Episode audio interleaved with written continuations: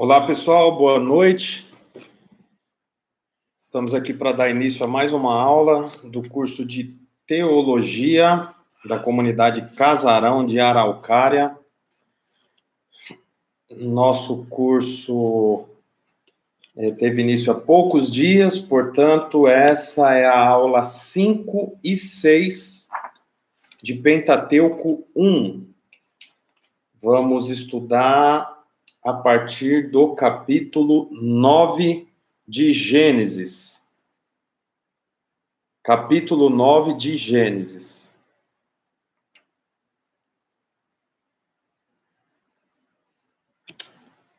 Algumas pessoas com problema na internet. Dá uma olhada lá se vocês estão no link correto. Aqui para mim tá ok. Estamos aí a 5, 8 e 6 agora, então estamos dentro do nosso horário.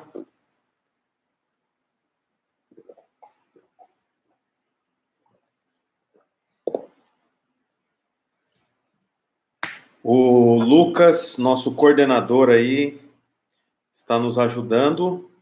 E, gente, não se esqueçam, tá? Vocês precisam nomear uma pessoa para ser o representante da sala.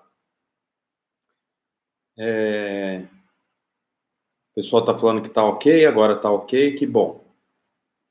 Então, lembrando aí que é, vocês precisam é, estabelecer um, um, um representante de sala. Quando nós voltarmos com a aula presencial, aí fica mais simples para resolvermos isso tudo. Eu preciso só pegar o meu óculos.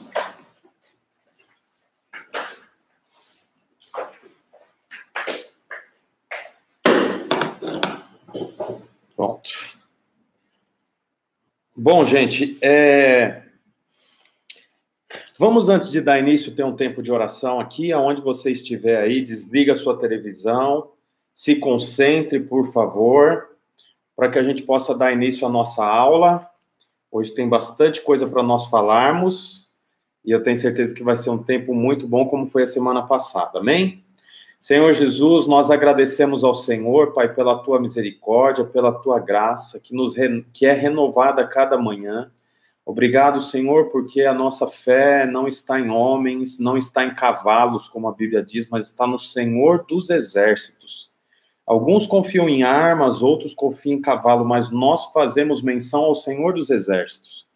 Senhor, em nome de Jesus, que o Senhor destrave, Pai querido, a nossa mente, os nossos olhos, Senhor Jesus, os nossos ouvidos, para que nós possamos entender, compreender, nos alimentarmos dessa palavra e dessa aula que nós temos hoje aqui. Em nome de Jesus, amém. Amém, gente? Então, nós estamos aqui dando início ao capítulo 9. A semana passada, é, terça passada, que foi a nossa, o nosso último encontro, é, nós falamos do capítulo 4, eu acho que foi do 4, né? É, do capítulo 4 ao capítulo 8. Falamos de oito capítulos, quatro capítulos. Então, se hoje nós formos até o capítulo 14, seria uma benção. Vamos tentar aqui. Então, vamos recordar, nós falamos do capítulo 4, é, sobre Caim e Abel, quando um mata o outro, falamos sobre a oferta de cada um deles, a diferença entre a oferta de um e a oferta do outro, a oferta fala até os dias de hoje. É, nós também falamos sobre a descendência de Caim, a descendência de Adão. É, no capítulo 6, começamos a falar sobre a corrupção humana, e então começamos a falar sobre é, a, a família de Noé, a construção da arca e assim por diante, né? É, fomos até o capítulo 9, até o capítulo 8, e agora nós damos início ao capítulo 9. Então vamos ver o que, que diz no capítulo 9. É, diz assim: Deus abençoou, abençoou Noé e seus filhos, dizendo-lhe: Sejam férteis, multipliquem-se e encham a terra. Percebe aqui logo no começo que é a mesma ordem que o Senhor deu para Adão lá no capítulo 1, né? Observe lá o capítulo 1, versículo 28. Deus os abençoou e disse: Sejam férteis, multipliquem-se e encham a terra. Aí Adão perdeu a autoridade, como nós já estudamos. O Senhor, então, é, tem um novo começo. Esse novo começo agora é com Noé. E depois do dilúvio, a Bíblia diz que eles descem, é, é, descem da arca, e o Senhor abençoou a Noé e a seus filhos, dizendo-lhes: Sejam férteis, multipliquem-se e encham a terra. É a mesma ordem dada ao Senhor, dada ao Senhor por, para Adão. Todos os animais da terra tremerão de medo é, diante de vocês. É, os animais selvagens, as aves do céu, as criaturas que se movem rente ao chão e os peixes do mar, eles estão entregues em suas mãos. Tudo que vive e se move servirá de alimento para vocês.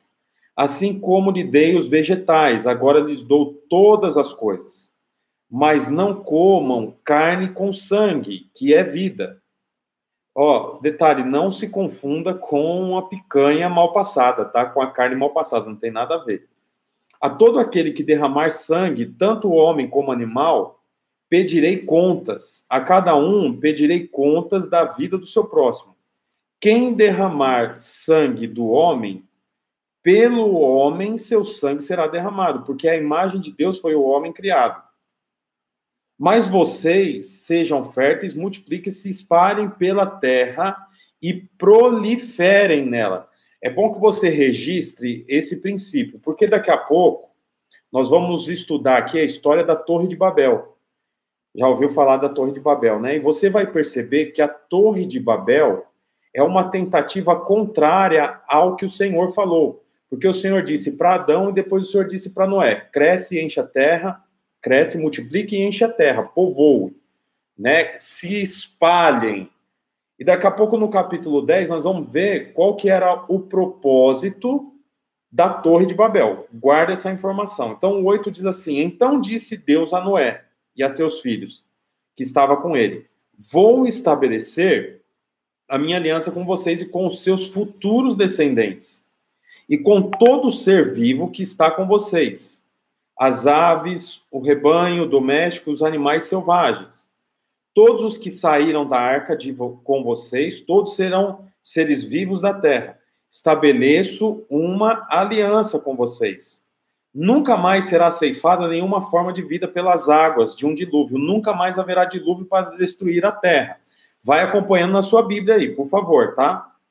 E Deus prosseguiu: Esse é o sinal da aliança que estou fazendo entre mim e vocês, e com todos os seres vivos que estão com vocês, para todas as gerações futuras. O meu arco que coloquei nas nuvens será o sinal da minha aliança com a terra. Então, quer dizer, depois do dilúvio, foi estabelecido um, o arco-íris. Esse arco-íris é o sinal da aliança que o Senhor fez com Noé. Não sei se você já sabia disso ou se isso é novidade para você, mas o arco-íris é o símbolo da aliança que o Senhor fez com Noé. Sabe o que, é interessante? Ouça isso que eu vou te falar agora, isso é muito interessante. Eu penso que é. O arco-íris foi é, uma aliança visível que o Senhor estabeleceu depois do dilúvio. Mas é engraçado que hoje eu mesmo não tenho coragem de usar uma camiseta com arco-íris.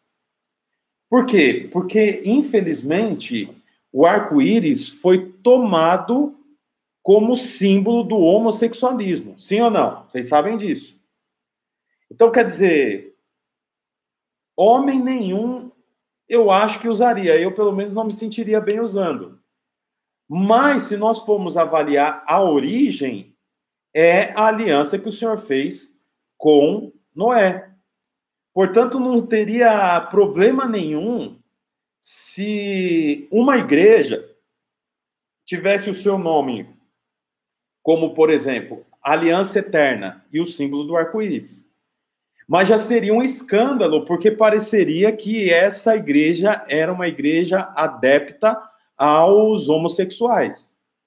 Por que, que eu estou falando isso para vocês? Porque essa é uma estratégia de Satanás, roubar aquilo que o Senhor fez. Então, por exemplo, o sexo foi feito por Deus, mas Satanás roubou. Então, hoje, é, o sexo, a palavra sexo, falar sobre sexo, é, é, é, causa, assim, repulsa em algumas pessoas. Mas o sexo foi feito por Deus. Ou você pensa que Deus é, é, fez é, o corpo todo do homem e quando chegou no pênis, aí o diabo que fez. Deus fez o corpo todo da mulher, aí quando chegou na parte íntima foi o diabo que fez. Não, foi Deus que fez o homem por completo, inclusive as partes íntimas. Mas Satanás deturpou isso. Esse é um dos problemas da queda, causado pela queda. Então, por exemplo, o homem tinha necessidades básicas, né? Então, é, era natural, é natural o senso de defesa. Então, por exemplo, o senso de defesa é natural.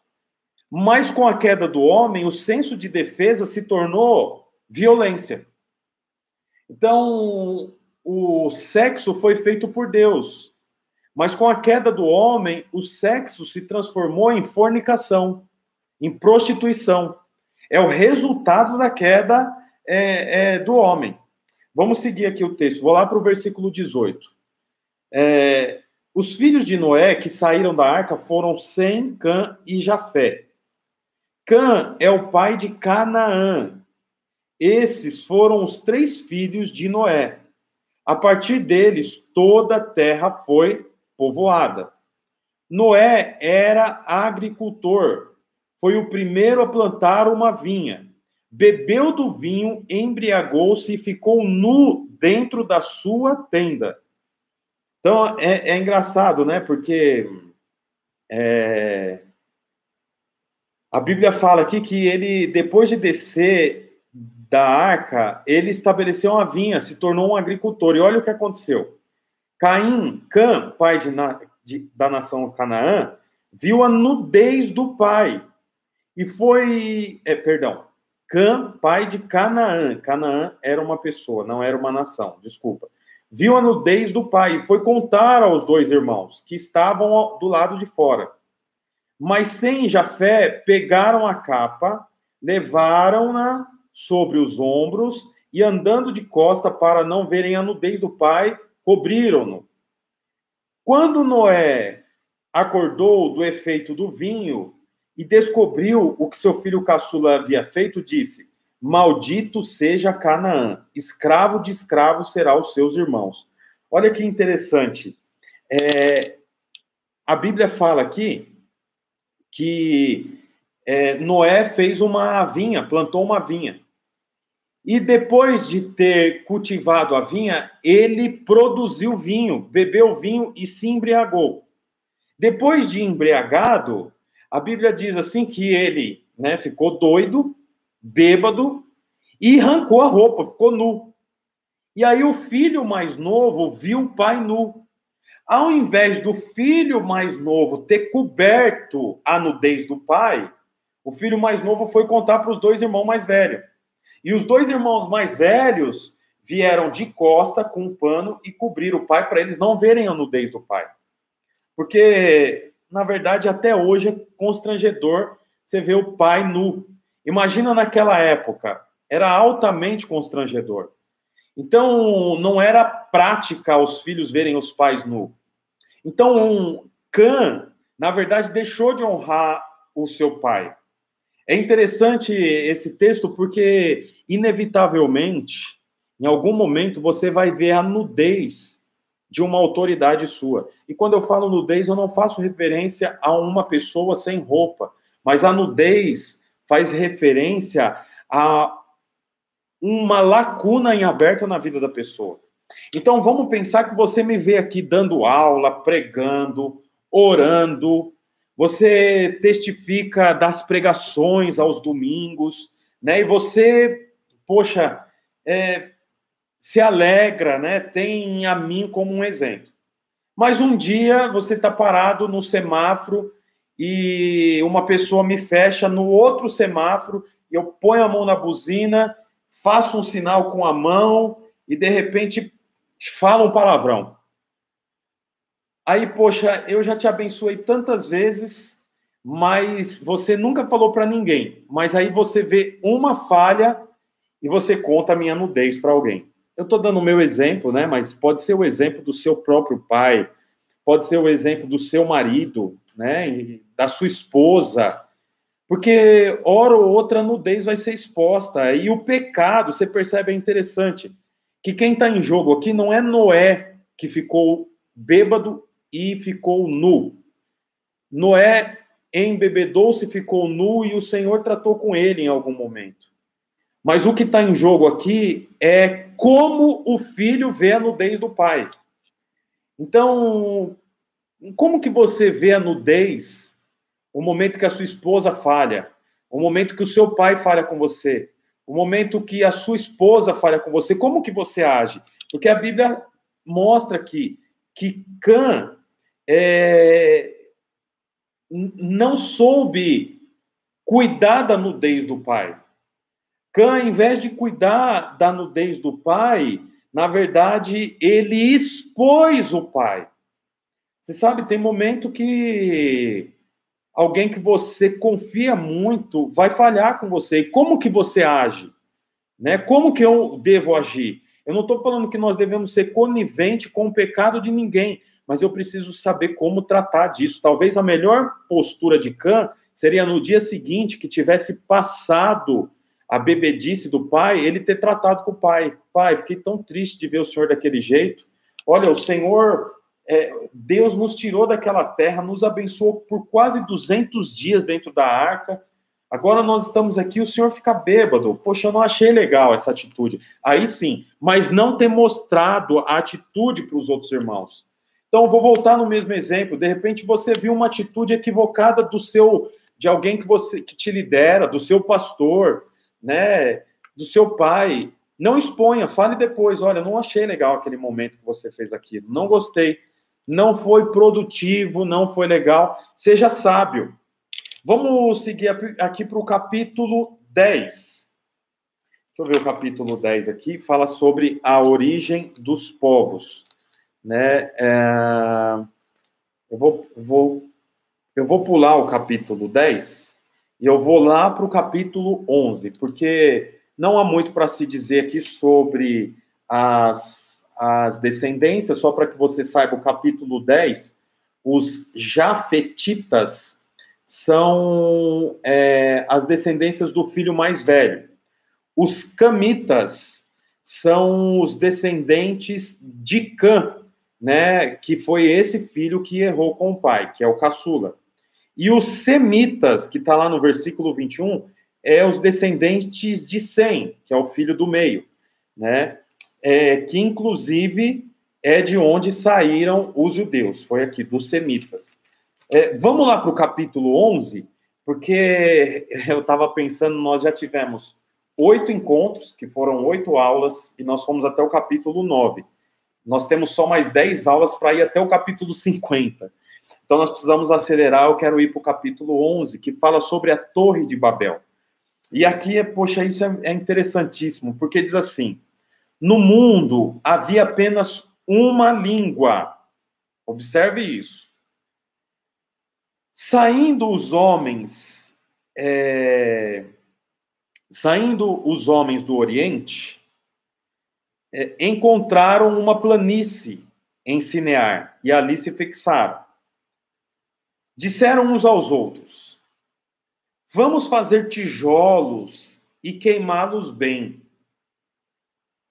Usavam tijolos em lugar de pedra e piche ao invés de argamassa. Depois disseram: Vamos construir uma cidade com uma torre que alcance os céus Assim, nosso nome será famoso e não seremos espalhados pela face da terra. O Senhor, o Senhor desceu para ver a cidade e a torre que os homens estavam construindo. E disse o Senhor: Olha o que, que disse o Senhor. Eles são um só povo e fala uma só língua. E começaram a construir isso. Em breve, nada poderá impedir o que planejam fazer. Olha que interessante. A Bíblia fala aqui que os homens falavam uma única língua.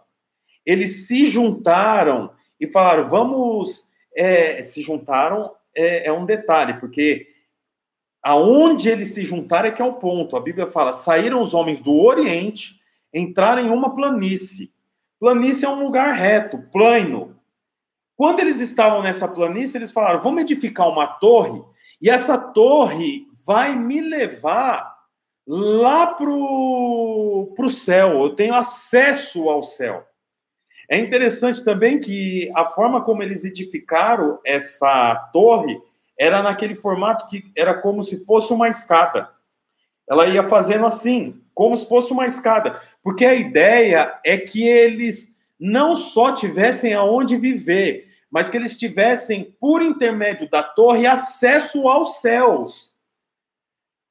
Olha, é interessante que essa ideia brilhante que eles têm, que é necessário o próprio Deus vir intervir, eles tiveram quando eles acharam planície. É um detalhe interessante, porque todo homem quer sossego, mas você sabe que quando nós encontramos um sossego, uma tranquilidade que não vem de Deus, a chance que temos é de estabelecer Babel. A chance que temos é de estabelecer uma torre. Porque tem o descanso dado por Deus e tem o descanso dado pelo homem. Tem um texto interessante aqui, depois eu vou tentar encontrar ele.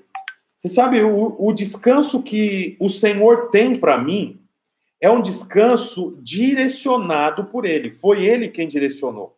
Não é um descanso que eu invento para mim mesmo. Agora, quando eu encontro uma planície que não foi dada por Deus, a chance que eu tenho é de fazer, sabe o quê? De construir uma torre de Babel. Já que eu estou tranquilo, você vê, é a mesma coisa que aconteceu com Noé. Noé fez um, uma, um grande trabalho, edificou a família, construiu uma arca, estava tranquilo. O que, que ele fez? Ficou bêbado. Aí o povo estava andando, encontrou uma planície, o que, que eles fizeram? Uma torre. Portanto, tome muito cuidado quando você estiver tranquilo e essa tranquilidade não for dada pelo Senhor. Tem uma tranquilidade dada pelo Senhor, mas tem uma tranquilidade gerada por mim mesmo. Não busque tranquilidade, busque o Senhor e deixe que o Senhor te dê a tranquilidade. Aqui, encontrei o texto, ó. Pega a sua Bíblia aí, eu quero comprovar isso que eu acabei de dizer. E vai para 2 Samuel, capítulo 7.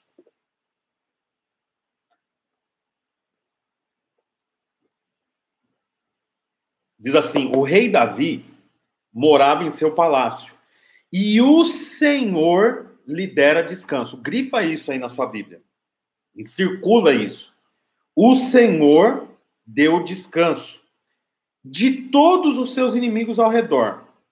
Certo dia, ele disse ao profeta Natan: Aqui estou eu morando num palácio de cedro, enquanto a arca de Deus permanece numa simples, simples tenda. Versículo 5: Vá dizer ao meu servo Davi, o Senhor disse, que assim diz o Senhor: Você construirá uma casa para eu morar. Então, quer dizer, o Senhor deu descanso para Davi, e esse descanso fez com que Davi tivesse uma ideia. Qual era a ideia? Vou estabelecer uma casa para Deus. Guarda isso. Agora, se você tiver com a Bíblia de papel aí, folheia ela um pouquinho mais para frente. Vamos ver onde é aqui. Será? Só falta não ter marcado aqui.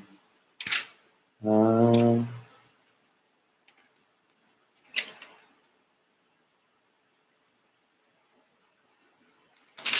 Me ajudem aí, eu estou procurando aqui o texto. Aqui, achei. Capítulo 11, 2 Samuel 11. Onde nós lemos foi 2 Samuel 7. Agora, 2 Samuel 11. Vocês estão aí comigo? Manda aí, vocês estão junto comigo. A Bíblia fala assim, ó, na primeira época em que os reis saíam para a guerra, então os reis iam para a guerra. Davi enviou para a batalha Joabe com seus oficiais e todo o exército de Israel. E eles derrotaram os amonitas, cercaram Rabá. Mas Davi permaneceu em Jerusalém. Davi permaneceu em Jerusalém. Deus não falou para Davi ficar em Jerusalém. Ele decidiu ficar em Jerusalém. Ele decidiu dar descanso para si próprio, enquanto era tempo dos reis irem para a guerra. Aí olha o que aconteceu, 11:2, 2 Samuel 11:2. Uma tarde Davi levantou-se da cama e foi passear pelo terraço do palácio. Do terraço viu uma mulher muito bonita tomando banho e mandou trazer para si. Mas aquela mulher não era esposa dele. Era Betseba, esposa de um soldado que estava na guerra. O nome do soldado era Urias. Por que, que eu estou lendo esses dois, dois textos? Isso aqui é uma explanação. Lembra que eu expliquei para vocês sobre explanação? Capítulo 7, Deus deu descanso para Davi. Qual foi o resultado do descanso que Deus deu para Davi? Uma casa que. Perdão. Qual foi o resultado do descanso que Deus deu para Davi? Davi decidiu estabelecer uma casa para Deus. E o Senhor se alegrou com isso. Capítulo 11. Quem deu descanso para Davi? O próprio Davi deu descanso para si. Que que, o que, que resultou disso? Fornicação. Sexo fora do casamento e futuramente um assassinato, porque ele mandou assassinar o marido de Betseba para que o marido não ficasse magoado com ele que engravidou a mulher do cara. Então você percebe a diferença entre você ter o descanso dado por Deus e ter o descanso arrumado por você mesmo. Não é você que arruma descanso para você, é Deus que te dá descanso. Você entendeu o que eu quis dizer entre a diferença entre 2 Samuel 7 e 2 Samuel 11? Se você entendeu isso, manda uma mensagem aqui, escreve algo e escreve isso no seu caderno. Você não pode esquecer. Tem um descanso preparado por Deus para mim. O descanso que eu preparo para mim mesmo só gera resultado pecaminoso. Gerará é, falência gerará morte, assassinato, fornicação. Isso é muito sério, é muito forte isso. Então, voltando lá para o capítulo 11, explanamos lá para distante, agora voltamos aqui. Quando que esses homens decidiram fazer uma torre? Quando eles acharam planície. Não é legal isso? Eu acho, eu acho tremendo esses detalhes que a Bíblia traz. Eu acho tremendo esses detalhes que a Bíblia traz. Porque, poxa, por que, que eles não decidiram é, estabelecer uma torre em outro momento? Porque eles viram, poxa, o lugar era propício, era, era plano, era reto, era espaçoso. Cabe aqui, dá para nós fazermos. É muito parecido com Noé. Eu tenho terra, eu né, tenho tudo. É interessante também, se a gente pensar um pouquinho mais sobre Noé, aonde que Noé arrumou a semente para plantar a vinha? Deus deu. Deus abençoou. É, é fruto da bênção de Deus. Aquela vinha, imagina, imagina aqui comigo. O terreno encharcado, com coisa morta. Agora, não tinha nada vivo. Como é que esse homem arruma uma semente para plantar uma vinha? Foi Deus que preparou o solo, foi Deus que deu a semente para ele. Deus deu a. Deixa eu virar o boné assim, que eu acho que fica melhor para vocês verem, né? Meu rosto. que eu saí correndo de casa não deu para arrumar o cabelo. E a quem que abençoou esse, esse homem? Foi Deus. Deus abençoou a terra, Deus abençoou a semente, Deus arou a terra, Deus abençoou. O fruto é de Deus, mas a embriaguez não.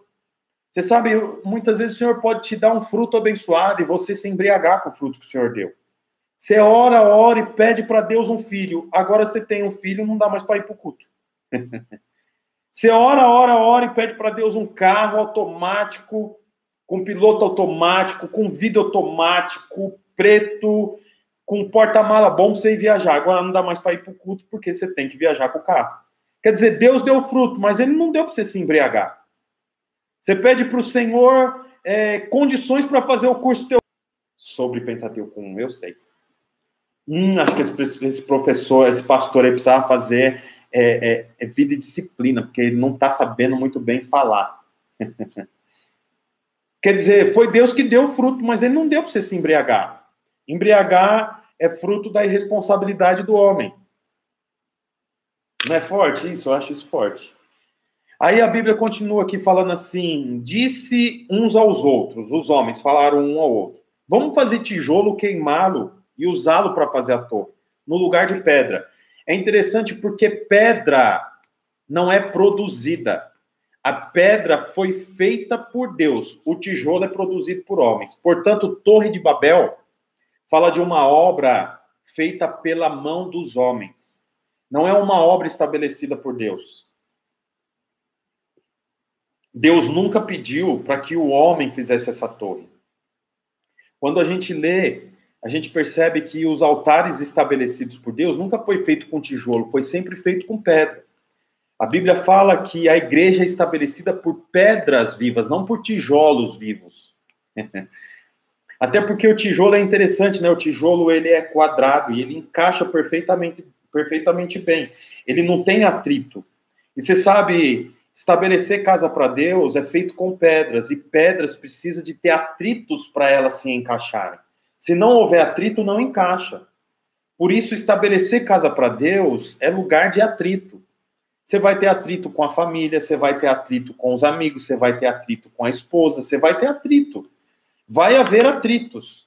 Portanto, aprenda a lidar com atritos. Mais uma vez, inteligência emocional, vida, de, vida espiritual. Aí, é, aí, aonde que eu parei mesmo aqui? Aí o texto fala assim: O Senhor desceu para ver a cidade e a torre que os homens estavam construindo. E disse o Senhor: Eles são um só povo, falam uma só língua.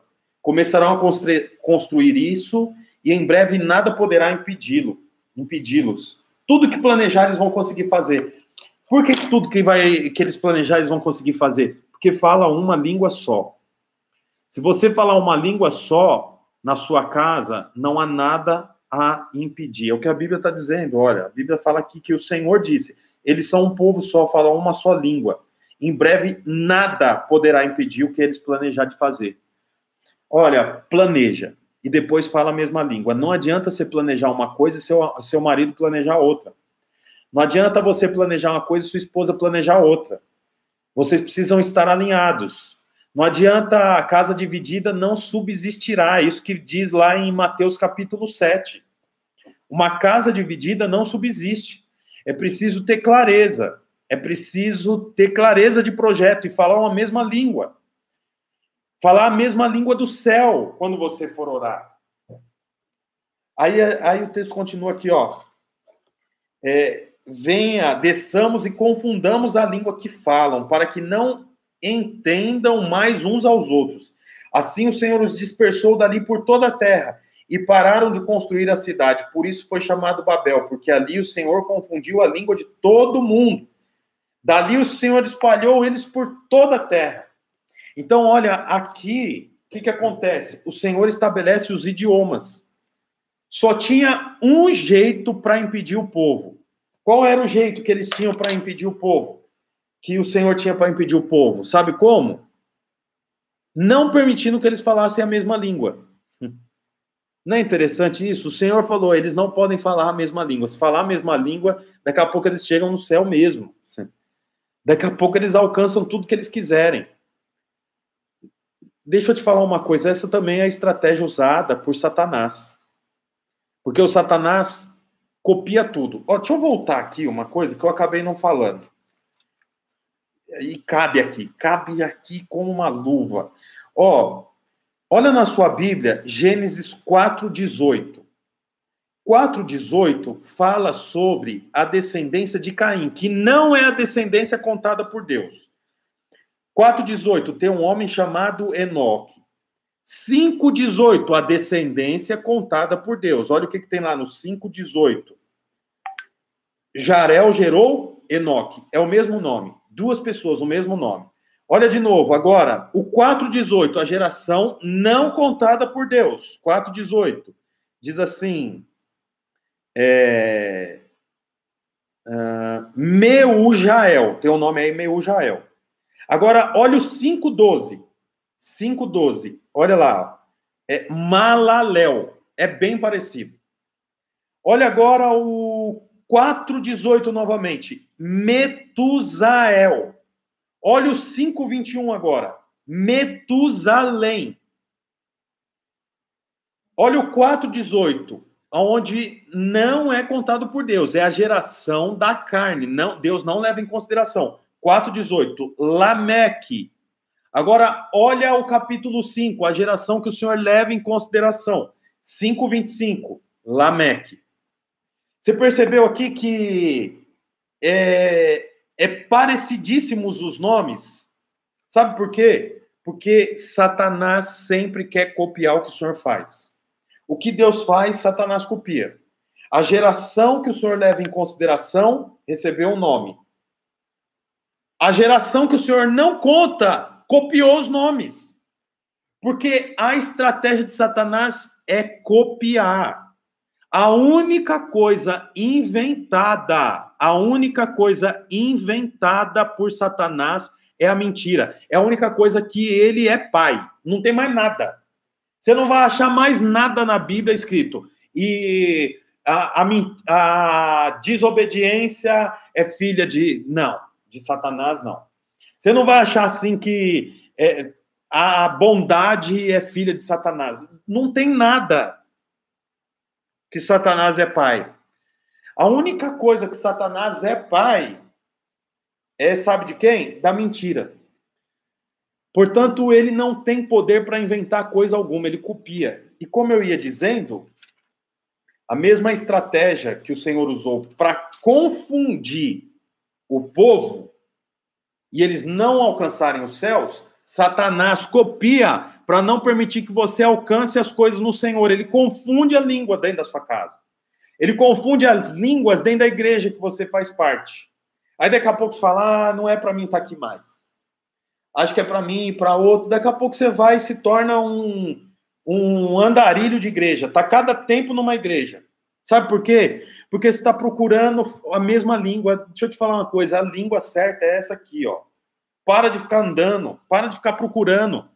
Procure ao Senhor, é o Senhor que pode te dar a resposta. Eu aqui, ó, sou como uma placa sinalizadora.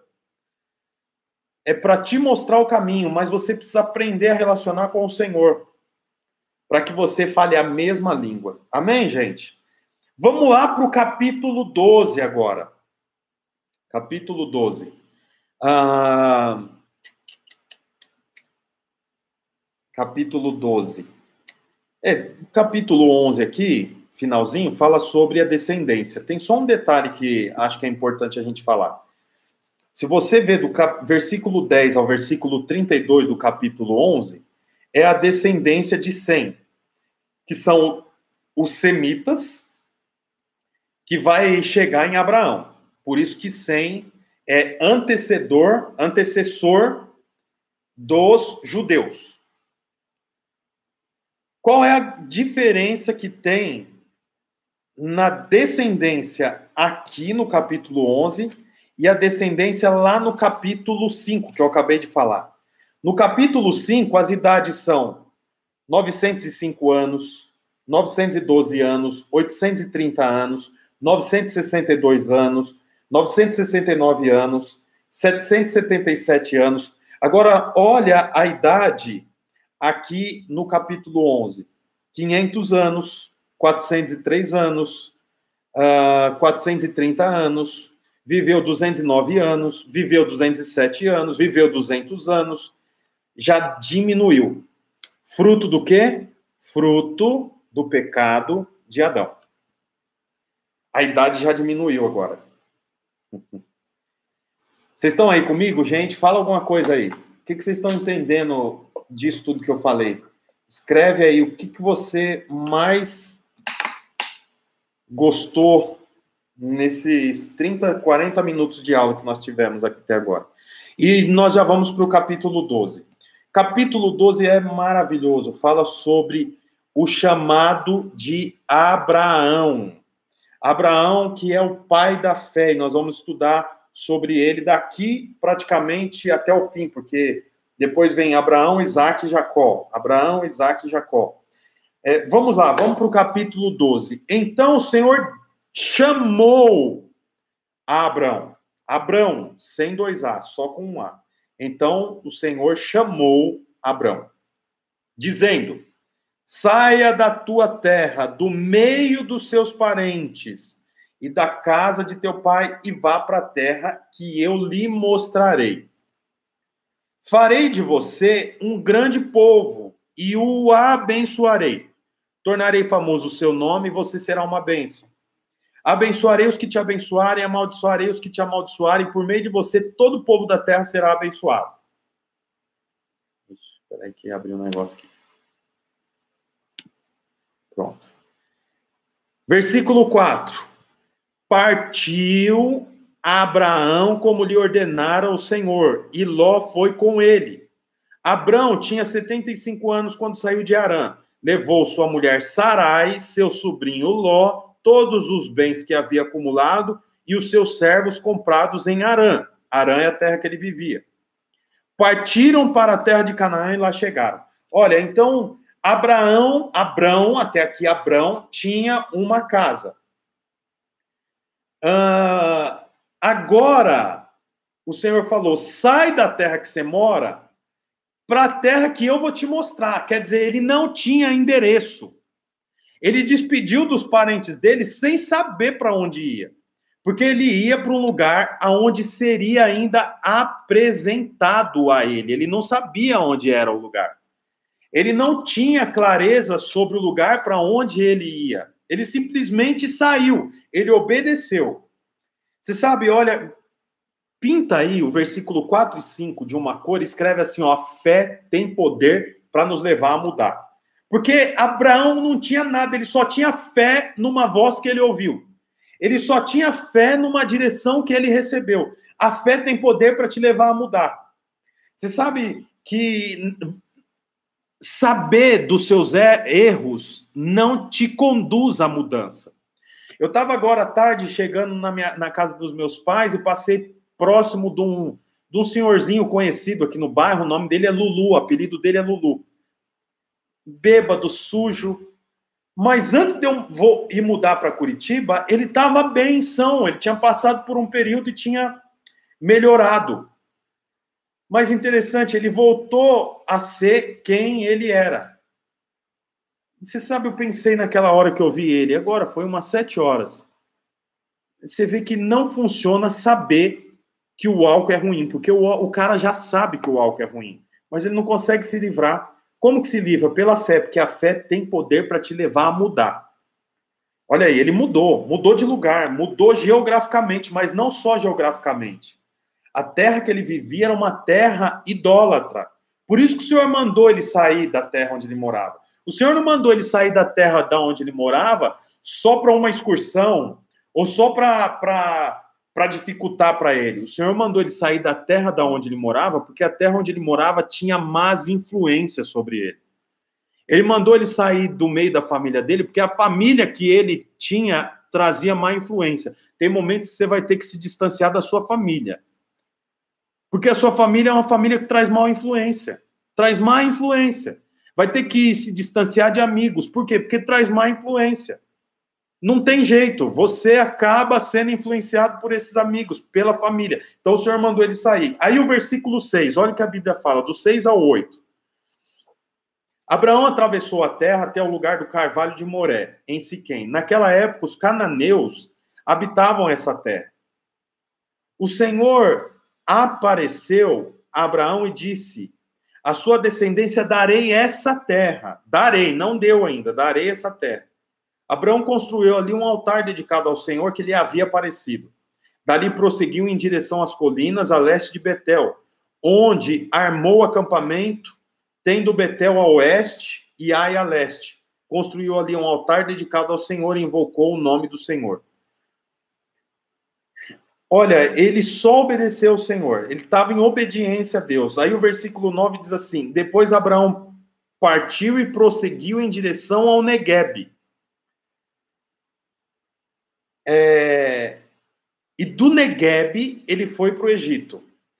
Olha, toda essa movimentação sai de Arã, de Arã ele vai para a terra dos cananeus, da terra dos cananeus ele vai para Betel, de Betel ele vai para o Negueb, do Negueb ele vai para o Egito. Tudo isso per, por causa da fé. A única coisa que ele tinha era fé. Fé no quê? Numa palavra de Deus dizendo: sai daqui e vai para onde eu te mostrar. É engraçado que a fé nos mantém em movimento. A fé nos mantém em movimento.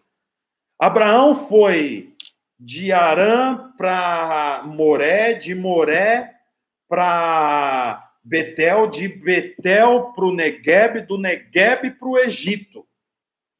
A fé mantém em movimento. Você precisa crer, porque a fé tem poder para te manter em movimento. Aí a Bíblia fala assim, ó, versículo 10: Houve fome naquela terra e Abraão desceu ao Egito para ali viver algum tempo, pois a fome era rigorosa. Isso aqui também é forte demais. Ouve isso, para o que você está fazendo e olha para cá.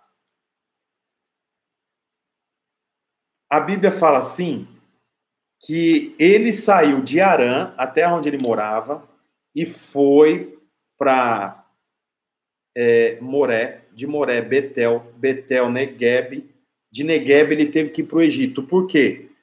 Porque ali havia um tempo de fome rigorosa. E a fome também alcançou Abraão, que estava se movendo pela fé. Sabe por quê? Porque a dificuldade, a prova, o dia mal, o dia de fome, o dia de sede, o dia não favorável a nós, faz parte da agenda de Deus. Está na agenda de Deus. Abraão até aqui crê, ele só crê, mas a fome o alcança. Ainda crendo, a fé, a fome o alcança. Poxa, Deus não podia ter livrado ele da fome? Mas o Senhor não livrou. O Senhor, ouve isso, escreve isso, grava isso aí, pega seu celular aí, grava essa tela que eu vou falar agora. Isso aqui é muito bom, você tem que saber disso. Abraão se movimentava por fé, mas se mover por fé não o impediu de passar por um período de seca, de estiagem e de fome rigorosa. Aí, o que, que acontece? A Bíblia diz aqui que ele passou por isso. E o que eu queria dizer para você é isso que eu vou falar agora aqui, ó. Deus não livrou Abraão da fome. Deus livrou Abraão na fome. Deus não livrou Abraão do problema. Deus livrou Abraão no problema. Deus não fez uma ponte para ele passar por cima do problema. Deus foi com ele durante o problema. Por isso você precisa entender isso. Andar por fé não é ausência de problema, andar por fé não é ausência de chateação. Andar por fé significa passar pelo problema e ter vitória durante o problema. Porque eu creio que o Senhor está comigo. Portanto, olha, até o versículo 10, Abraão é um homem de fé. Repete isso comigo aí na sua casa. Abraão é um homem de fé, até o versículo 10. Aí o versículo 11, olha, aqui, aqui muda tudo. Muda tudo a história. Quando estava chegando no Egito, disse a sua esposa: Bem sei que você é bonita. Quando os, os egípcios a virem, dirão: essa é mulher dele, então vão querer me matar. Diga que você é minha irmã, para que me tratem bem por amor a você. E minha vida seja poupada por sua causa. Quando Abraão chegou ao Egito, viram os egípcios que Sarai era uma mulher bonita. Vendo-a, os homens da corte do faraó a elogiaram diante de faraó. E ela foi levada ao palácio, ao harém de faraó. Ele tratou bem a Abraão por causa dela. E Abraão recebeu ovelhas e bois e jumentos e jumentas, servos e camelas mas o Senhor puniu o faraó e sua corte com graves doenças por por isso, ou por causa de Sarai, mulher de Abraão. Por isso, Faraó mandou chamar Abraão e disse: O que, que você fez comigo? Por que não me falou que ela era sua mulher? Por que disse que era sua irmã? Foi por isso que eu a tomei para ser minha mulher. Aí está sua mulher, tome-a e vá.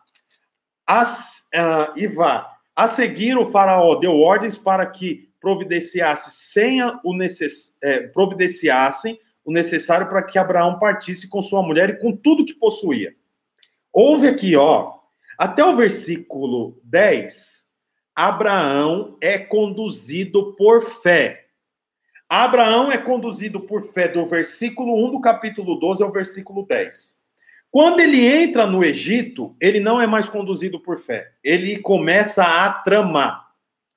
Então, a Bíblia mostra aqui que ele fala o seguinte: olha, se a gente entrar aqui e você for minha esposa, eles vão querer me matar.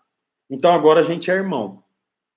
E é o que acontece: Faraó leva a mulher de Abraão para o harém dele. Agora é mulher de Faraó. Você sabe Abraão, nesse momento, ele, ele não é um homem espiritual, ele trama, ele planeja, ele faz conta. Não, sabe de uma coisa? Eu vou, eu vou falar que você é minha irmã, porque senão algo ruim pode ser que aconteça comigo. Mas olha, o Senhor havia dado ordem para ele. Se houvesse fome como houve, o Senhor o conduziria debaixo da bênção. Se Faraó causasse dano, o Senhor iria tratar com Faraó. Por quê? Porque Abraão estava andando por fé, ele deveria ter mantido a fé dele, não tramado. E não inventado uma história. Aí a Bíblia fala que, versículo 13 agora, saiu, pois, Abraão do Egito e foi para o Neguebe, com a sua mulher e com tudo que possuía, e Ló foi com ele. Abraão tinha enriquecido muito, tanto em gado como em prata e ouro. Ele partiu do Negueb em direção a Betel, indo de um lugar a outro, indo de um lugar a outro, até que chegou é, ao lugar entre Betel e Ai, onde havia armado acampamento anteriormente, e onde pela primeira vez tinha construído um altar. Ali Abraão invocou o nome do Senhor. Você percebe? Abraão saiu da terra dele, passou pela terra dos cananeus, por Betel, Negueb e Egito. No Egito, ele tem esse contratempo, porque ele deixa de crer. Faraó expulsa ele do Egito. Ele sai do Egito e o que ele faz? O caminho de volta. Pode perceber. Ele vai, sai do Egito, ó, ele saiu de Arã, passou na terra dos cananeus, foi para o Betel, de Betel para Negueb, de Negueb para o Egito. Agora, ele sai do Egito, aí no versículo 1, ele vai para o Negueb, do Negueb ele volta para Betel, e em Betel ele encontra o lugar que ele tinha edificado um altar e faz o quê? Olha o que a Bíblia diz. Ali Abraão invocou o nome do Senhor. Por quê? Porque em um momento ele havia perdido o senso da fé dele. E ele começou a tramar. Nesse momento, ele percebe que ele está indo na direção errada. Então, ele faz o caminho de volta e vai lá para o altar invocar o nome do Senhor. Isso é um, é um princípio. Esse é um princípio, gente. Você tem que aprender isso. Quando as coisas não estão indo bem, faz o caminho de volta. O caminho de volta sempre vai, estar no, sempre vai dar no altar do Senhor. O caminho de volta sempre vai dar nesse lugar aqui, ó. Ali Abraão invocou o nome do Senhor. Então, é, Agir, que está aqui, vai casar com Mateus. No, no meio do processo, algo deu errado. O, o aluguel do, do, do, do, do salão, o buffet. Sabe qual é o caminho nesse momento? Volta e vai para o altar. Vai invocar o nome do Senhor. O Valdeni está, junto com a Edmar, estabelecendo o prédio é, da igreja do Casarão do Tatuquara lá no bairro. É um grande trabalho, é um grande desafio, um grande desafio. Vai ter momentos de dificuldade. Nesse momento de dificuldade, eu não posso ficar no Egito. O Egito não é o meu lugar. O que, que eu tenho que fazer? volta para o Negueb, volta para Betel, e de Betel volta para o lugar onde foi estabelecido o altar. Invoca o nome do Senhor. Na família, em algum momento deu alguma coisa errada, está faltando alguma coisa, faz o caminho de volta. E o caminho de volta vai chegar no altar, vai para o altar. Vai para o altar com o Senhor. Ali Abraão invocou o nome do Senhor. Por quê? Porque ele percebeu eu estava indo bem. Eu estava andando por fé até que o momento que eu decidi tramar. Escreve isso aqui, galera. Ó, escreve isso aqui, ó. Quem crê não precisa tramar e quem trama não precisa de crer. Quem trama não precisa de crer, você não precisa tramar, você precisa crer. E crer não é uma mensagem positiva. Crer é declarar o que já foi dito é o que foi dito, não é para você inventar coisa. Crer é declarar o que já foi dito. Portanto, quem conhece a palavra do Senhor aumenta a fé, porque a fé é quantitativa. O Senhor fala é, para a mulher que o toca na parte de trás da sua roupa. E o Senhor chama ela é, o Senhor fala que ela tinha uma, é, uma grande fé. Ao mesmo tempo, em uma ocasião, Jesus no barco, é, Jesus no barco com os discípulos, a Bíblia fala que os discípulos estavam com medo porque o barco ia afundar, e Jesus diz assim: homens de pouca fé. Isso mostra que a fé é quantitativa. Tem mais fé quem conhece mais o que já foi dito. Por quê? Porque na hora que você vai abrir um empreendimento, você não tem pensamento positivo, você declara o que já foi dito sobre isso. Quando você vai casar, você não tem pensamento positivo, você declara o que já foi dito. Quando você é, é, é, entra num novo emprego e você está sendo perseguido pelos antigos funcionários ou pelos funcionários que já estavam lá, pelo líder de equipe, eu não vou para o canto e choro. Eu não fico lá, não, vai dar certo, vai dar certo, vai dar certo. Não, eu declaro a palavra, Senhor, o Senhor diz na tua palavra que o Senhor me estabeleceu no lugar para mim reinar. Eu declaro que eu sou rei nessa empresa. As suas finanças não vai bem? Senhor, em nome de Jesus, eu declaro, o Senhor disse que tudo coopera para o bem daqueles que amam a Deus. Eu declaro, essa crise financeira coopera para o meu bem. Eu não posso ver, mas eu creio.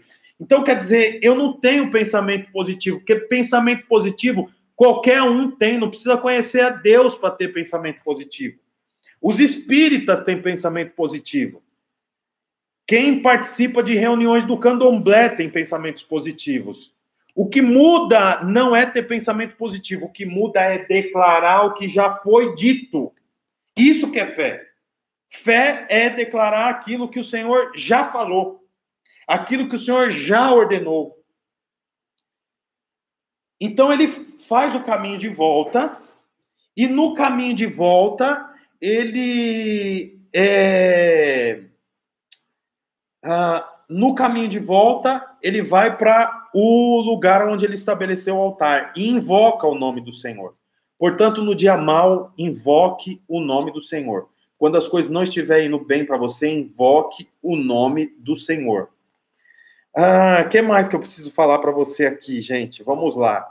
Ah, bom, vamos continuar.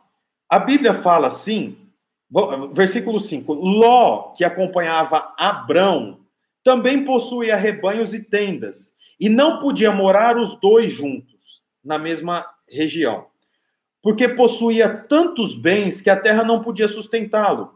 Por isso surgiu uma desavença entre os pastores dos rebanhos de Abraão e os de Ló. Nessa época, os cananeus e os ferezeus habitavam aquela terra. Então Abraão disse para Ló: Não haja desavença entre mim e você, ou entre os seus pastores e os meus, afinal somos irmãos. Aí está a terra inteira diante de você. Vamos separar-nos se você for para a esquerda, eu irei para a direita. Se você for para a direita, eu vou para a esquerda. Aí, olha, o que diz no versículo 10? Circula a primeira palavra do versículo 10. Na minha Bíblia está assim: olhou. Olhou então Ló e viu todo o vale do Jordão, todo ele bem irrigado, até Zoar. Era como o jardim do Senhor. Senhor com letra maiúscula. Porque Ló conhecia os jardins do Senhor. Como, é como a terra do Egito. Isto se deu antes do Senhor destruir Sodoma e Gomorra. Ló escolheu todo o vale do Jordão e partiu em direção ao leste. Assim os dois se separaram.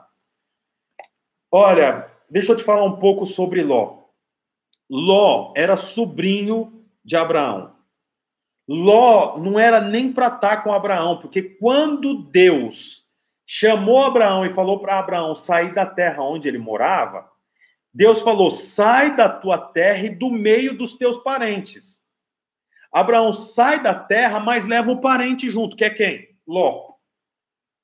No Egito, vou pôr entre aspas isso que eu vou falar agora. No Egito, Abraão prosperou, Vou pôr entre aspas, porque eu vou explicar para você lá na frente, quando aparecer uma pessoa na Bíblia chamada Agar. Aí eu vou falar para você sobre é, por que, que eu estou pondo entre aspas que Abraão prosperou no Egito. Eu digo isso também porque a Bíblia fala aqui, ó, que o Senhor, vers 12, 17, 12, 18. Por isso, Faraó mandou chamar Abraão e disse: O que, que você fez comigo? Essa mulher é sua. Por isso, eu a tomei. Ah, ah, não, versículo 16. 16, 12, 16. Ele tratou bem a Abraão por causa dela. E Abraão recebeu ovelhas, bois, jumentos e jumentas, servos, servas e camelos, por causa de Sarai, que ele apresentou como sendo sua irmã. Agora ele sai do Egito próspero, entre aspas, com muitos bens, tanto ele quanto Ló, ao ponto de não caber eles na mesma terra. Então, Abraão fala: Ló, escolhe para onde você quer ir. Ló, que era um homem que estava desfrutando da bênção de Abraão, Ló não era abençoado, Ló desfrutava da bênção que Abraão tinha. Isso também é um sinal. Ande com gente abençoada, que você vai ser abençoado por tabela. Ló não era nem para estar tá junto com Abraão, era para ter ficado lá em Padan Mas, é Padan É, Padan Mas ele seguiu com Abraão e ele é abençoado por intermédio de Abraão. Mas, nesse momento que eles têm que escolher para onde vão, uh, Abraão fala: escolhe para onde você quer ir. E olha como que ele escolhe. Observe, está aí comigo, gente? Está aí comigo em nome de Jesus. Versículo 10. Olhou então Ló e viu todo o vale. Como que Ló escolhe para onde ele ir? Aonde ele vai? Olhando. Ele olhou, ele. Olhou então Ló e viu todo o vale do Jordão.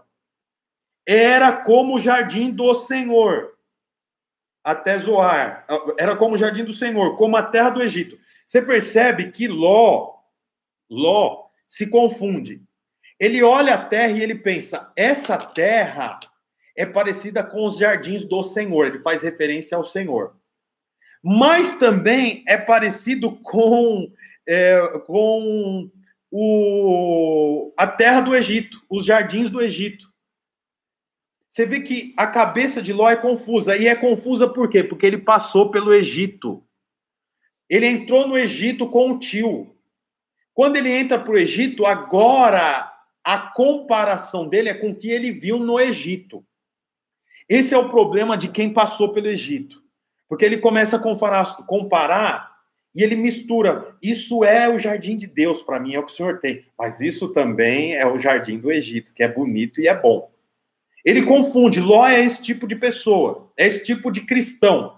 Ele é um homem justo, nós vemos isso é, lá em 2 Pedro, inclusive há dois domingos, um domingo passado, o Lucas pregou sobre Ló. Era um homem justo.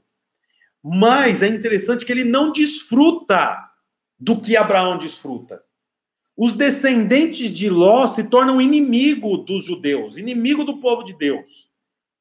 Então, olha, você percebe que Ló decidiu, olhando, ele levantou os olhos e falou: aqui é parecido com o jardim do Senhor, aqui é parecido com o Egito, eu vou para esse lugar.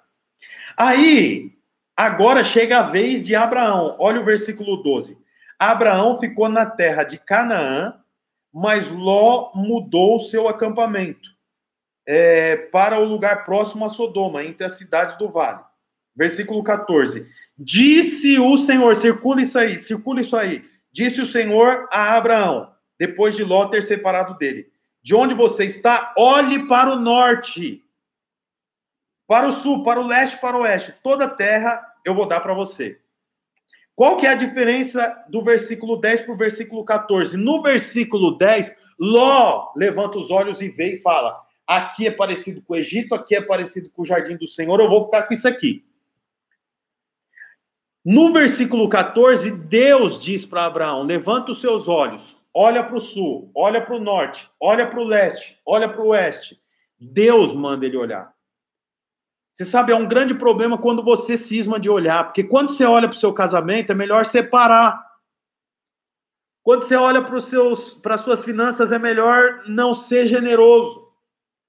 Quando você olha para o seu filho, você desanima. Quando você olha para você, você desanima.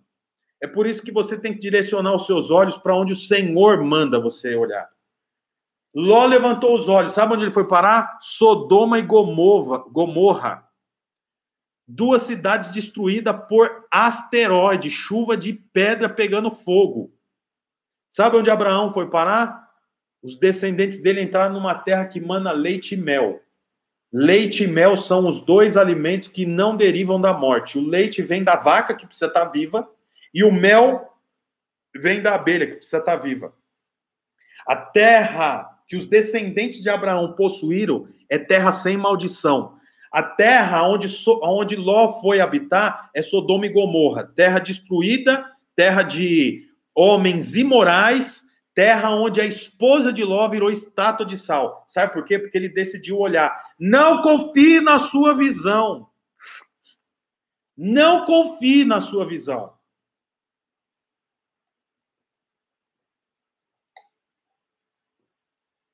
Você está aí comigo, por favor? Você está. Você tá, dá para absorver isso que nós estamos falando, apesar de ser pela internet, gente? Que isso aqui é, é vida, é pérola. Uh. É, é, Abraão. É, Abraão vive pela fé, não pela aparência. Ló vive pela aparência. Ló olhou e falou: aqui é bom. Aqui é bom porque é verde, aqui é bom porque tem rio, aqui é bom porque tem animal, aqui é bom porque tem fruto, tem árvore. Abraão não. Abraão foi na direção que Deus falou. É, enquanto Ló vive pela aparência, Abraão vive pela fé. Para de viver pela aparência. Não se preocupe tanto com a sua aparência. Não se preocupe tanto com o que as pessoas dizem. Não se preocupe tanto com o que vão achar, o que vão pensar. Seja alguém guiado pela fé. Abraão foi guiado pela fé. Ló escolheu. Versículo 10. Olhou então Ló e viu toda a terra que era verde, que era boa, parecido com o Egito, parecido com o jardim do Senhor. Ele escolheu. Abraão deixou o Senhor escolher por ele. Puxa vida, oh aleluia, glória a Deus. Senhor, em nome de Jesus, que cada um desses irmãos que estão assisti assistindo essa aula, Senhor, seja guiado pelo Senhor. Deus, cada um que quer iniciar o seu empreendimento, cada um que homem casado, cada mulher casada, Senhor, não permita no Senhor Jesus sermos guiados pelos nossos olhos, porque o nosso olho vai nos guiar para o jardim do Egito. Nosso olho vai nos guiar para o jardim do Egito, Senhor, e nós queremos ser guiados pelo Senhor. Pelo Senhor, Deus, nome, em nome de Jesus, creia nisso. Busque isso, seja guiado pelo Senhor. Você não pode ser guiado pelos seus olhos. Os seus olhos vai levar você para a destruição. Os seus olhos vai levar você para o Egito. Os meus olhos me levam para o Egito. Mas eu não fico com o Egito. Eu preciso olhar para o Senhor. Você precisa olhar para o Senhor. oh, Jesus. Queria andar. Ai, meu, eu fico. Eu fico cheio assim, sabe? Em nome de Jesus, que você também fique cheio que você também seja guiado pelo Senhor, que você não seja guiado pelos seus olhos. Irmão, se eu fosse guiado pelos meus olhos, nós não teríamos casarão aí onde nós temos. Se eu fosse guiado pelos meus olhos, eu estaria aqui onde eu estou, mas eu quero ser guiado pelo Senhor e você deve buscar isso. Peça ao Senhor, fala, Senhor, eu quero ser buscado, eu quero ser guiado pelos teus olhos. Os meus olhos me levam para o pecado você vai ver que a família de Ló tinha problema com visão, não era só Ló, a família de Ló tinha problema com visão. Vamos para o 14 aqui. Olha o 14. Naquela época, aqui esse, esse capítulo é um pouco mais. tem um pouco mais de detalhe. Bom, vamos lá. Vamos tentar aqui. Naquela época, a Anrafel, Anrafel, rei de Sinear, Arioque, rei de Elazar, Kendalaomer, rei de Elão, Tidal, rei de Goim, foram à guerra contra quatro reis, foram à guerra contra Berá, rei de Sodoma, contra Birsa, rei de Gomorra, contra Sinabe, rei de Admá, contra Semeber, rei de Zeboim, e contra o rei Belá, que é Zoar. Então, é a guerra dos quatro reis contra cinco reis, ok? Grava isso, em nome de Jesus. Todos esses últimos juntaram suas tropas, os cinco reis, juntaram suas tropas no Vale de Sidim, onde fica o Mar Salgado. Doze anos estiveram sujeitos a Kedalaomer, mas no 13 terceiro ano se rebelaram. Esses cinco reis se rebelaram.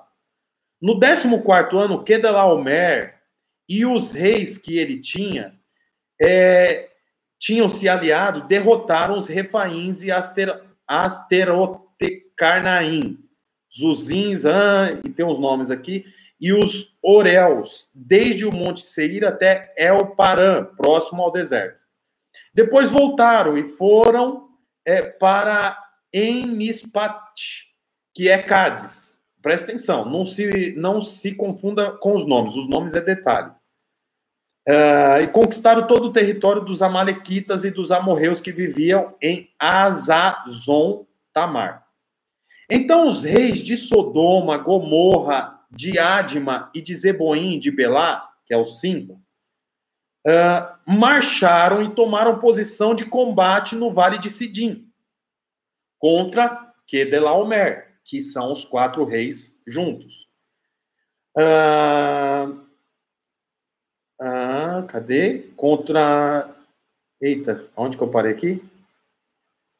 Contra Kedelaomer, rei de Elão, versículo 9. Contra Tidal, rei de Goim, contra Eliar, contra era quatro reis contra cinco reis. É aquilo que eu falei lá no começo. Ora, o Vale de Sidim era cheio de poços de betume. Betume você pode substituir por piche. Uh, e, e, é, e quando os reis de Sodoma e Gomorra fugiram, alguns dos seus homens caíram nos, poços, nos poços e o restante escapou para os montes. Então, quer dizer, os cinco reis estavam perdendo a batalha para os quatro reis. Os reis de Sodoma e Gomorra fugiram, e alguns dos homens caíram em poços de piche, ficando preto por completo. Ah, os vencedores saquearam todos os bens de Sodoma e Gomorra, que são os quatro reis. Venceram os cinco reis. Levaram também Ló, sobrinho de Abrão, e os bens que ele possuía, visto que morava em Sodoma. Então, mexeu com Ló, família de Abraão. Mais alguém que tinha escapado, aqui começa a nossa história, versículo 13. Está aí comigo? Mais alguém que tinha escapado veio e relatou tudo a Abrão, o hebreu. É engraçado que Abrão já morava ali alguns anos na terra, mas ele era conhecido como Abrão, o hebreu.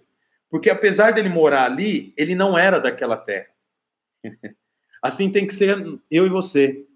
Nós moramos nessa terra, mas eu não sou dessa terra. A minha pátria não é essa terra. Uh, aí ele continua aqui. É, que vivia próximo aos carvalhos de Manre. Abraão morava nesse lugar. Manre e os seus irmãos, Escol e Aner, eram aliados de Abraão. Quando Abraão ouviu que seu parente fora levado prisioneiro, mandou convocar os 318 homens. Grava aí. Homens treinados, nascidos em sua casa e saiu à perseguição dos inimigos. Você percebe? Abraão era um homem de Deus. Ele tinha fé. Ele voltou. Ele teve um lapso ali de trama, mas ele voltou para a fé. Olha, ele era um homem de fé, mas ele tinha soldados treinados. Isso fala de prudência. Ele confiava no Senhor, mas ele sabia que o Senhor não o livraria da guerra. O Senhor o livraria na guerra. Então ele tinha homens treinados e ele não usou estrangeiros Olha aqui, nascidos em sua casa. É interessante porque ele não buscou ajuda nem do Egito, ele não buscou ajuda nem é, dos estrangeiros, ele usou os homens treinados, nascidos na sua casa. E saiu a perseguição. É engraçado porque Abraão, Olha, ouve isso. Abraão estava separado do mundo, mas ele não estava isolado do mundo. Eu e você somos separados do mundo, mas eu não estou isolado do mundo. Eu preciso saber o que está acontecendo nesse mundo. Você precisa saber o que está acontecendo. Ah, não, aí eu não, eu não mexo com política, porque eu sou de Deus. Ilusão sua. Você é separado, mas você não é isolado. Ai, você vê, eu nem vou no shopping, porque no shopping tem um monte de gay. Você é separado, mas você não é isolado. Ai, eu não vou na festa da minha família, porque eles bebem um monte de cerveja. Você é separado, faça a diferença lá. Você não é isolado. Abra, Abrão, ele era independente. Isso é demais. Tem um monte de crente chato que não conversa com os parentes, que não vai na festa de debutante da sobrinha de 15 anos, que aí vai tocar música do mundo. Você não pode ser indiferente, você tem que ser independente. Eu não dependo disso aqui para viver. Eu sou separado, eu não sou isolado. Você não pode ser desse jeito. Olha aí, Ló era um, um, homem sem visão. Você vai ver a história de Abraão, de Ló daqui a pouco. Mas Abraão não abandonou. Por quê? Porque ele não era indiferente. E olha que interessante o que aconteceu. Versículo 15: Atacou-os durante a noite em grupos. Assim os derrotou. Abraão, com 318 homens, derrotou um exército que cinco reis não tinha derrotado. Sabe por quê? Porque ele tinha. Perdão? Porque ele estava na companhia do Senhor. Prosperidade não é o que você tem, prosperidade é quem você tem. Você, ó, grava isso aqui, você tem que postar na sua rede social. Põe seu celular aí para gravar isso que eu vou falar aqui agora.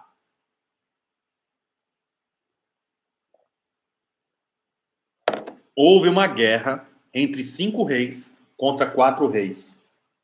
Os cinco reis perderam a batalha. No versículo de 15 do capítulo 14 em Gênesis, diz que Abraão, com 318 homens, vence esses quatro reis que cinco reis não tinham derrotado. Sabe por quê? Porque prosperidade não é o que você tem, prosperidade é quem você tem. Sabe quem ele tinha? ele tinha o Senhor, ele tinha Deus, ele tinha o Senhor do lado dele. Então podia ser os nove reis junto contra Abraão. Perderia, porque não está relacionado com as ferramentas, não está relacionado com as armas que ele tem, não está relacionado com os escudos que ele tem, está relacionado, sabe com quê? Com quem ele tem. E sabe quem o acompanhava na guerra? O próprio Deus. Portanto, não se preocupe em possuir coisas, se preocupe em ter o Senhor na sua companhia. Ah, Jesus! Isso é muito bom. Derrotou perseguindo-os até Obá, ao norte. Sabe quantos quilômetros dá essa perseguição, no versículo 15, sabe quantos quilômetros dá? 150 quilômetros. Abraão perseguiu, junto com os soldados, 150 quilômetros, é, com 318 homens, venceu quatro reis, reis fortes. Esses quatro reis tinham vencido outros cinco reis. Sabe por quê? Porque ele estava na companhia do Senhor. Versículo 16: recuperou todos os bens e trouxe de volta ao seu parente Ló, com tudo que possuía, com as mulheres e o restante dos prisioneiros trouxe de volta. Isso é um homem, isso é homem de verdade. Vai para guerra e traz de volta. Vocês mexeram com gente errada, vocês mexeram com gente minha. Tá aqui, ó, isso aqui é seu. E matou tudo. Deixa eu te falar uma coisa. Eu não posso fazer isso por você, mas o Senhor pode. Seja povo de Deus, que ele luta por você. Ele vai e traz de volta aquilo que os seus inimigos tinham te levado. Faça aliança com gente que vai andar com você. Faça aliança com gente que vai amar você. Faça aliança com gente que vai lutar com você, mesmo tendo poucos soldados. Sabe por quê? Porque tem o Senhor. Eu tenho o Senhor. Anda comigo que você vai experimentar disso. Aleluia, glória a Deus, em nome de Jesus. Aí. É... oh, meu Deus. Você sabe, Ló, nome Ló significa pai dos que são salvos por um tris. O nome Abraão significa pai dos fiéis, pai de uma grande nação. O nome faz jus aqui, né? Aí, poxa, o versículo 17. Vamos ter que parar. Porque eu quero falar um pouco mais de Melquisedeque, né? Melquisedeque foi quem recebeu o dízimo de Abraão. Dízimo não é da lei. Abraão não está na dispensação da lei. Lei é de Moisés, nós estamos em Abraão. Abraão deu dízimo para Melquisedeque. Eu vou falar agora, vai, vamos lá, vamos acabar isso aqui. Versículo 17. Voltando Abraão da vitória sobre Kedorlaomer e sobre os reis que a ele se havia aliado, o rei de Sodoma foi ao seu encontro no vale de Savé. O rei de Sodoma era parte dos cinco reis que tinha perdido para os quatro, que inclusive tinha caído no poço de Piche. Piche cola, gruda. Esse, esse rei Veio falar com Abraão, preto, de piche. Foi ao seu encontro no Vale de Savé, isso é, no Vale do Rei. Então, Melquisedeque, rei de Salém, sacerdote do Deus Altíssimo, trouxe pão e vinho e abençoou Abraão. Olha, esse rei, é, Melquisedeque, rei de Salém, não tinha aparecido na história aqui ainda, e ele é um tipo. Ele tipifica o Senhor, porque é o, o é, meu Deus, cadê aqui? É, é Salém, é, Melquisedeque, o nome Melquisedeque significa rei de Salém. E o nome é, dele, perdão, eu confundi. Melquisedeque é o rei de Salém. O nome Melquisedeque significa rei da justiça. E Salém significa paz.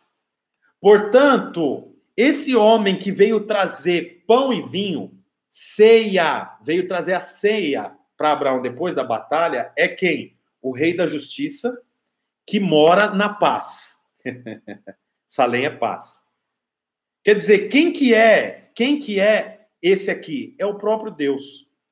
Aí a Bíblia fala que ele trouxe pão e vinho e o abençoou, dizendo: Bendito seja Abraão, pelo Deus Altíssimo, Criador dos céus e da terra, e bendito seja o Deus Altíssimo, que entregou os seus inimigos em suas mãos. Percebe aqui? Quem que entregou os quatro reis imbatíveis até então? O Deus Altíssimo. E Abraão lhe deu o dízimo de tudo. De tudo o quê? De todos os despojos de guerra que, que é despojo de guerra? Naquela época, os homens mortos, logicamente, não usaria mais as suas espadas, nem os seus escudos, nem os seus turbantes, nem as suas roupas. Então, aqueles homens mortos eram saqueados. Tudo que eles retiravam da guerra chamava despojos de guerra. Uh, Melquisedeque, que é o rei da justiça, e morava, ou era né, o rei de Salém, que é paz, significa paz, trouxe a ceia para Abraão. E Abraão dizimou tudo que ele tinha recebido lá. Aí a Bíblia diz aqui: e Abraão deu dízimo de tudo. Você percebe? O dízimo foi dado para quem servia a ceia para ele. Deixa eu te falar uma coisa aqui, olha para mim. Você, dízimo, irmão, é para você entregar onde você toma ceia.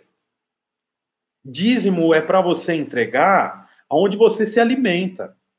Aí tem pessoas que falam assim: ah, eu vou na igreja, mas o meu dízimo eu compro cesta básica e distribuo na vila onde eu moro, é, eu pego e eu dou, é, é compro roupa para os necessitados. Você está errado. Você não está indo de acordo com o que a Bíblia diz, porque dízimo nós entregamos aonde nós ceiamos. E aonde você ceia? Na igreja local. Não é eu que estou dizendo, não, irmão. É isso aqui, a Bíblia. Versículo 21. O rei de Sodoma, que foi o que perdeu a batalha, disse a Abraão: Dê-me as pessoas e pode ficar com os bens. Por quê? Porque o rei de Sodoma, que fazia parte dos cinco reis, tinha perdido a batalha para os quatro. E os quatro reis levaram os despojos de guerra dos cinco reis, o qual o rei de Sodoma fazia parte.